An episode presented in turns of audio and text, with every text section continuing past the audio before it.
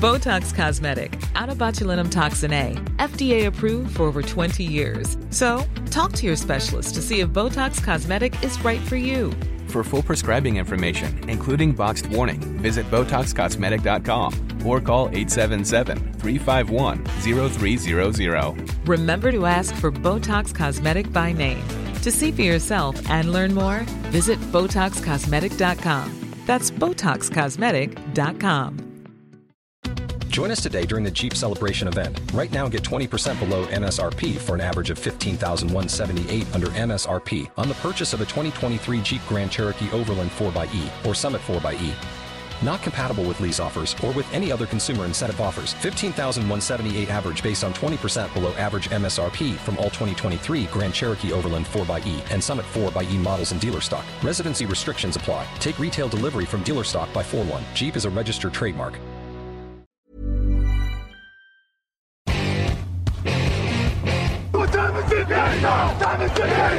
Doctor that!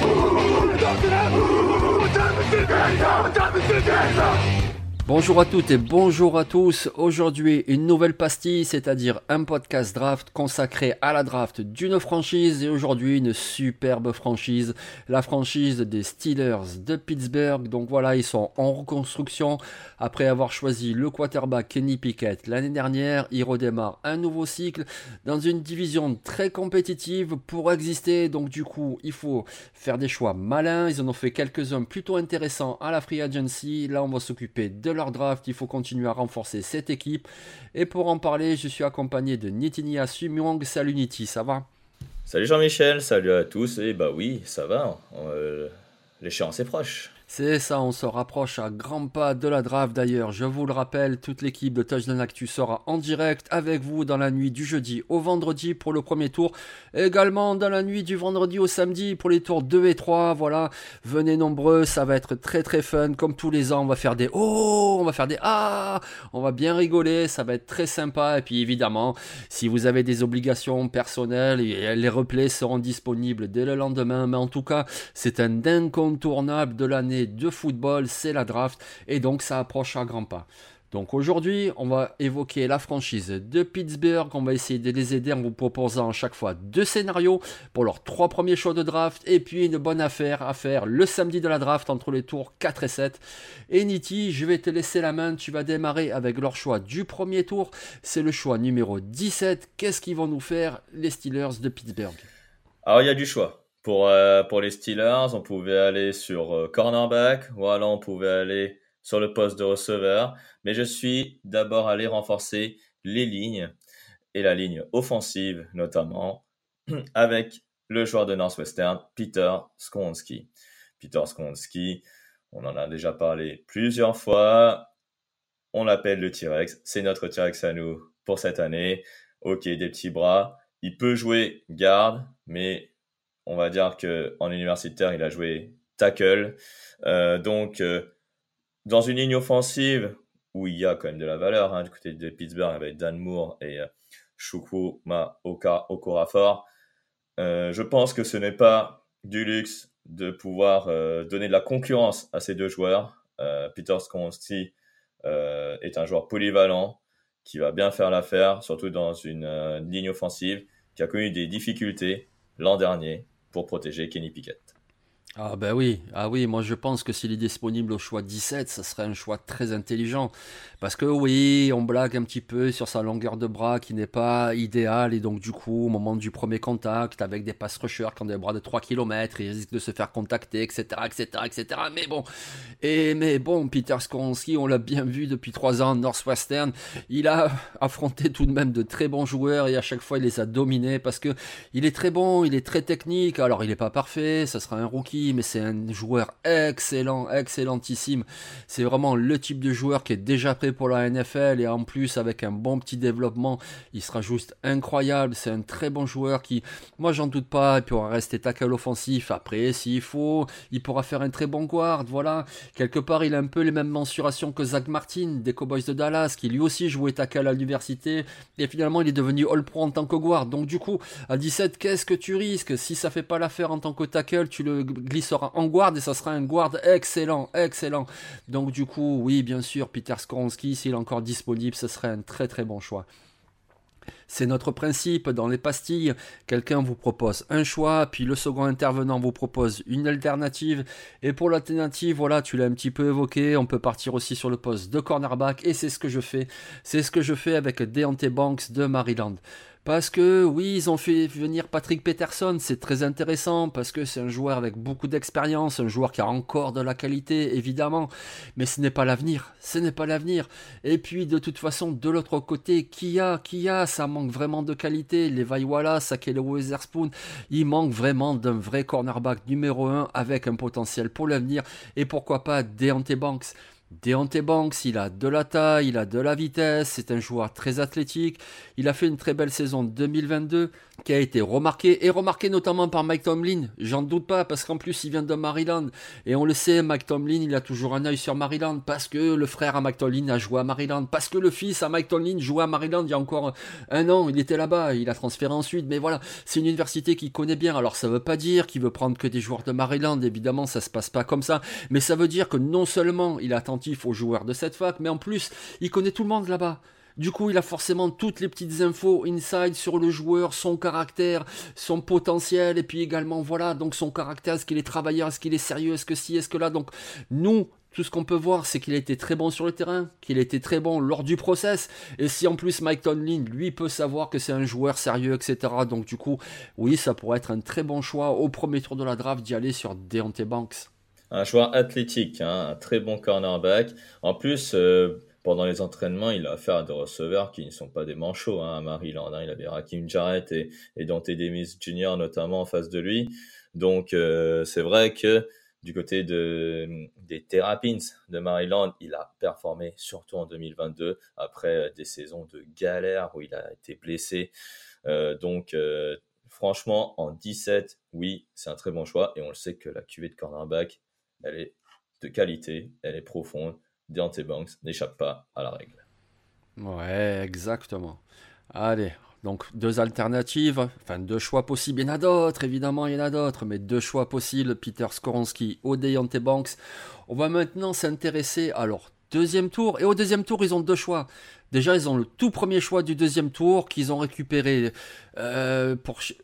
Ah, pour Chess Claypool. Voilà, je cherchais l'équipe, c'était euh, pour les Chicago Bears. Mm. Voilà, donc ils ont le premier choix du second tour et puis un deuxième. Alors voilà, on le disait en introduction, ils ont drafté l'année dernière Kenny Pickett le quarterback. Et donc, du coup, ben, ça paraît très logique de l'aider. Surtout qu'ils ont déjà des receveurs pour l'extérieur, avec Deontay Johnson, avec George Pickens. Mais dans le slot, ben, il manque peut-être quelqu'un dans le slot, même si Calvin Hansen va revenir. Et donc, du coup, ben, c'est le choix qu'on a fait tous les deux, Niti. Et je vais te laisser nous parler de ce premier joueur, un receveur dans le slot, quelqu'un de très vif, très rapide, très intéressant.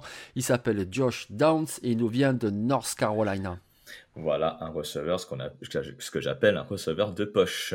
Josh Downs, qui va être très bon et qui n'aura pour moi qu'un rôle en NFL durant peut-être toute sa carrière en NFL, c'est le slot. Voilà, il est petit, certes, mais il a de bonnes mains. Il a corrigé ce défaut en 2022, surtout qu'il avait un bon quarterback hein, avec lui. Hein, qu'on va en parler probablement lors de la draft de l'an prochain. Je vais pas spoiler son nom pour le moment. Mais euh, Josh Downs, c'est un très bon joueur avec de bonnes qualités de tracé, un très bon footwork, hein, le travail sur les pieds pour euh, battre les, safety et les defensive backs. Euh, c'est un joueur qui peut correspondre au schéma des, des, Steelers pour gagner des premières tentatives. Comme tu l'as dit, ils ont que des receveurs sur l'extérieur. Il faut qu'il y ait un receveur pour l'intérieur du terrain. Josh Downs, peut-être cet homme. Euh, je ne sais pas ce que tu en penses effectivement, Jean-Michel, de ce joueur qui, est vraiment, qui a fait vraiment euh, de la production du côté euh, des Taribs.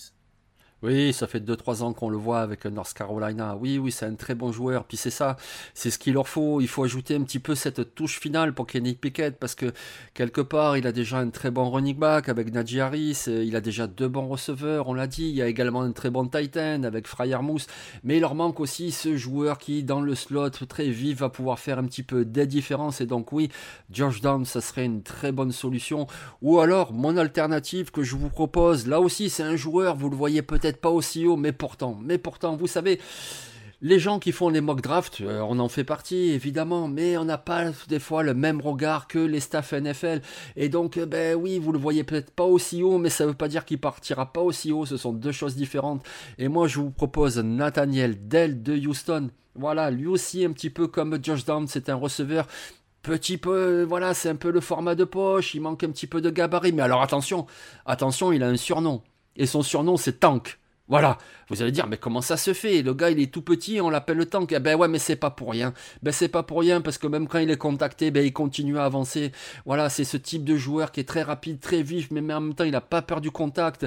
C'est un joueur qui a été extrêmement productif avec 12 touchdowns en 2021, avec 17 touchdowns en 2022. C'est un joueur, voilà, très talentueux. Vous l'ajoutez aux côtés de Johnson, de Pickens, de Fryermouth. En plus, il y a le coureur Najee Harris. Il manque juste ce petit truc, ce petit élément électrique pour faire passer, pour faire basculer cette attaque dans quelque chose vraiment d'explosif, pour vraiment battre les adversaires. Et moi je pense que Josh Downs, oui, bien sûr, mais sinon Tank, Dell, ah oui, ça serait très séduisant, moi je trouve à Pittsburgh. Ah bah, tous les deux font, euh, font la même taille quasiment, tous les deux ont quasiment le même jeu, donc euh, et même les mêmes, quasiment les mêmes productions. Nathanael Den a fait 30 euh, touchdowns quasiment sur les deux dernières saisons, 29 pour être précis. C'est euh, un playmaker aussi euh, dans le sens où à Houston, où c'était vraiment la cible numéro un euh, du côté de, des Cougars. Donc oui, clairement, les Steelers auront bien besoin d'un joueur qui peut être une peut-être une menace en red zone, mais aussi une menace pour gagner de premières tentatives. Oui, voilà. Et de toute façon, il faut aider Kenny Pickett. Et du coup, c'est ce qu'on fait avec leur choix tout en haut du second tour. Et ne me parlez pas de Rich. Dites-nous, je n'aime pas ce choix. Je préfère un autre joueur, mais aucun des deux ne serait un Rich. C'est pas parce que vous n'avez pas l'habitude de les voir aussi haut dans les mocks qu'ils ne partiront pas aussi haut. Ils en ont en tout cas le talent. Donc on l'a dit, ils ont un deuxième choix au second tour, donc c'est leur choix originel à eux. Et là, Niti, toi et moi, nous allons partir dans une direction différente. Je vais te donner la main. Toi, tu démarres avec un cornerback, puisque ben, au premier tour, tu es parti dans une autre direction. Moi, j'avais proposé un cornerback. Et là, tu es avec un cornerback, alors un petit peu particulier, puisqu'il est peut-être plus destiné pour être un nickel cornerback, mais c'est très important à NFL. Et en plus, on le rappelle, les Steelers de Pittsburgh ont perdu à l'intersaison Cam Sutton, qui jouait très bien au poste de nickel cornerback, et c'est ce que tu fais avec ton deuxième choix au second tour. Oui, j'irai avec Clark Phillips de Serd, le cornerback de Utah. Euh, donc les Utes de Utah.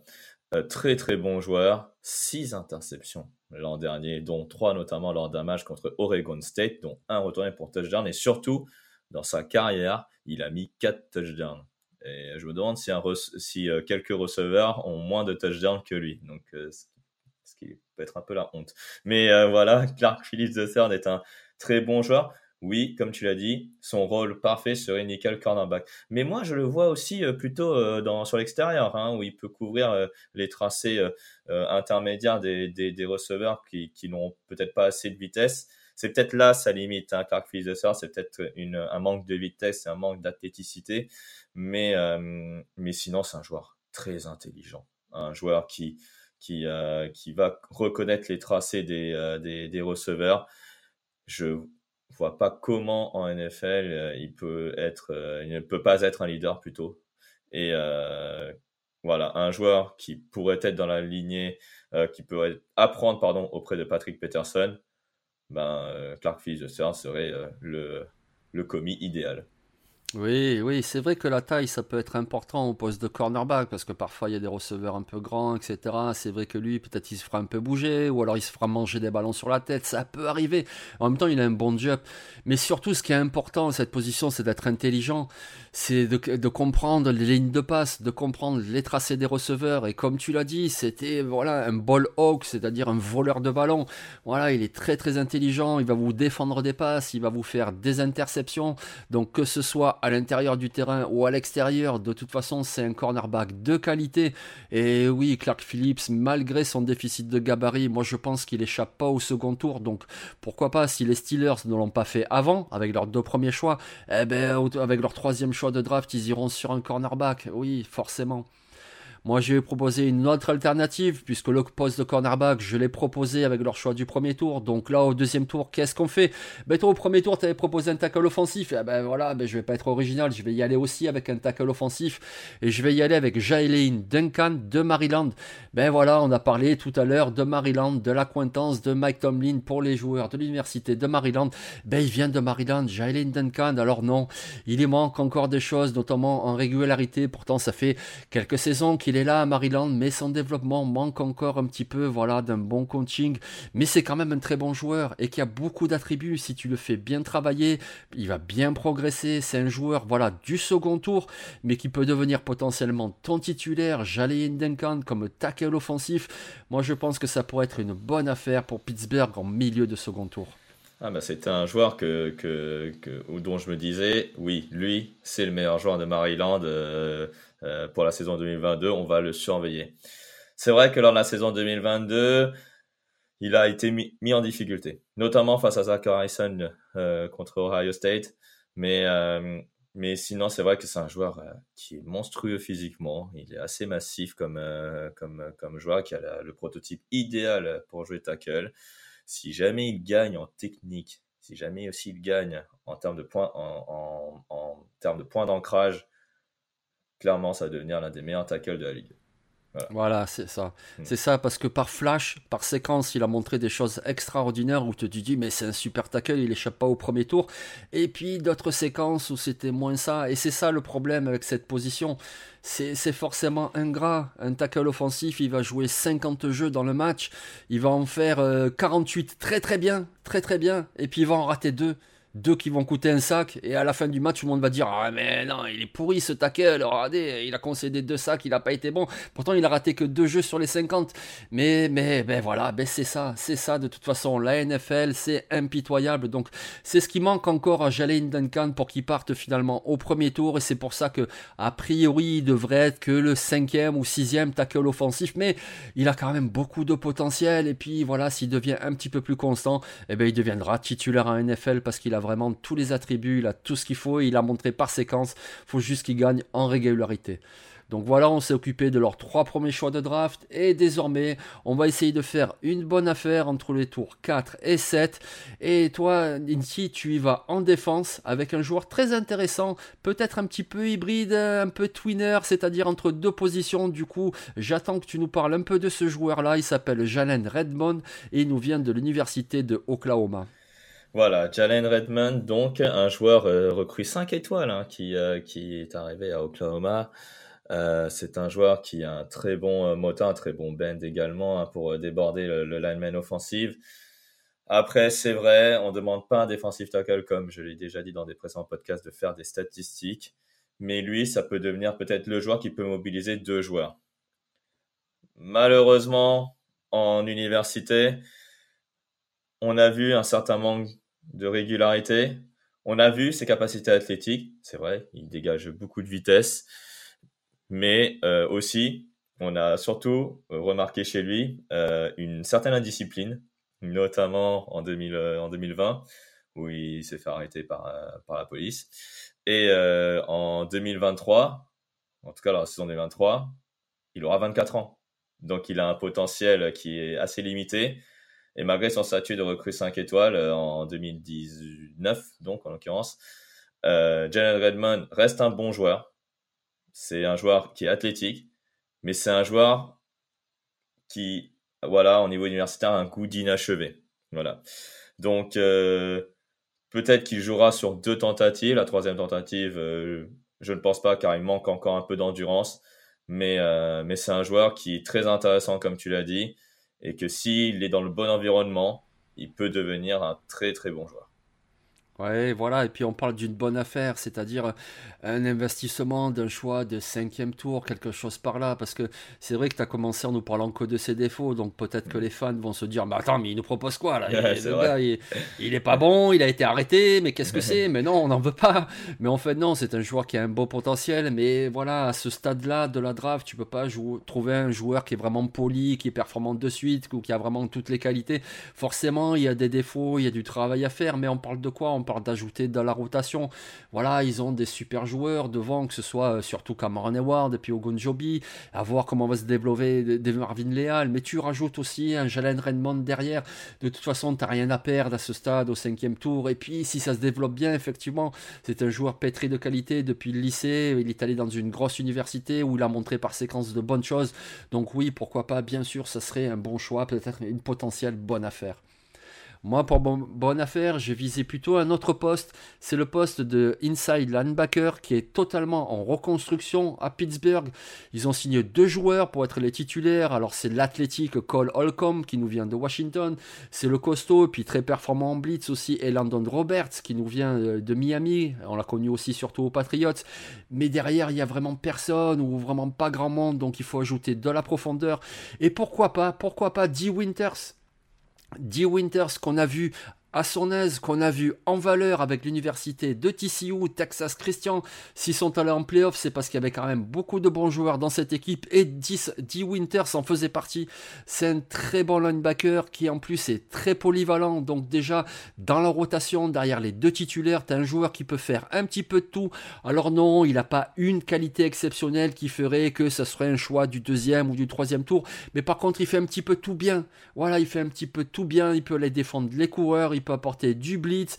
En couverture, il y a encore des progrès à faire, mais il a montré également quelques aptitudes. C'est un joueur très solide, comme ça, que tu ajoutes dans ta rotation. Et avec un, bon développement, sait-on jamais, si ça se trouve, dans deux ans, vous avez votre titulaire à Pittsburgh au poste de linebacker, D. Winters. Voilà, donc après, effectivement, l'échec d'Evin Bush hein, du côté des, des, Steelers, c'est vrai que là, ils font, les Steelers vont peut-être être prudents sur cette position-là euh, à la draft. Donc là, effectivement, la journée du samedi, c'est peut-être le moment de drafter un linebacker qui a produit en université. D. Winters en fait partie.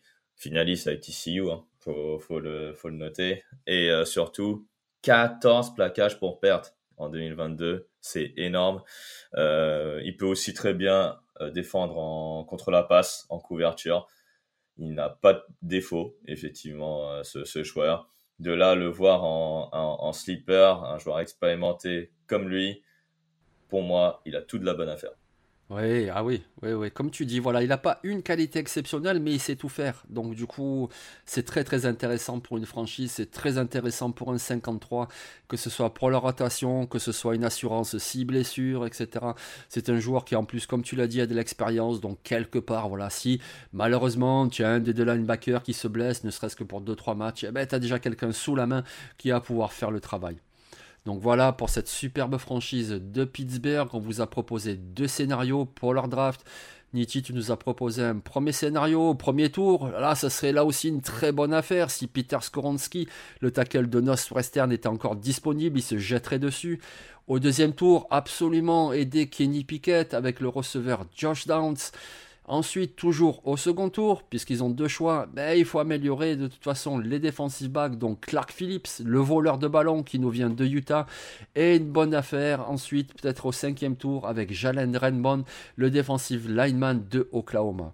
Je vous ai proposé une alternative avec au premier tour le super cornerback grand athlétique Deontay Banks de Maryland et puis le petit mais pourtant surnommé Tank Dell, le receveur de Houston, très productif, très vif, une future superstar, j'en doute pas, vous le verrez tous les dimanches dans les highlights. Toujours au second tour, ben, il faut euh, de toute façon améliorer la ligne offensive. Alors pourquoi pas essayer d'y aller avec Jalen Duncan, le tackle offensif de Maryland. Et enfin, une bonne affaire, mais comme tu le dis, il faudra pas trop traîner, sans doute dès le quatrième tour, avec le linebacker de TCU, D. Winters. Ben voilà, les métalleux, les métallurgistes de Pittsburgh, avec un ou l'autre scénario, déjà ça améliorerait grandement cette équipe pour nous faire une très belle division en AFC Nord. Ben écoute, merci beaucoup Niti. Merci à toi Jean-Michel et à très vite. Et les amis, on se retrouve dès demain pour une nouvelle pastille, un nouveau podcast draft consacré à une franchise NFL. Allez, ciao.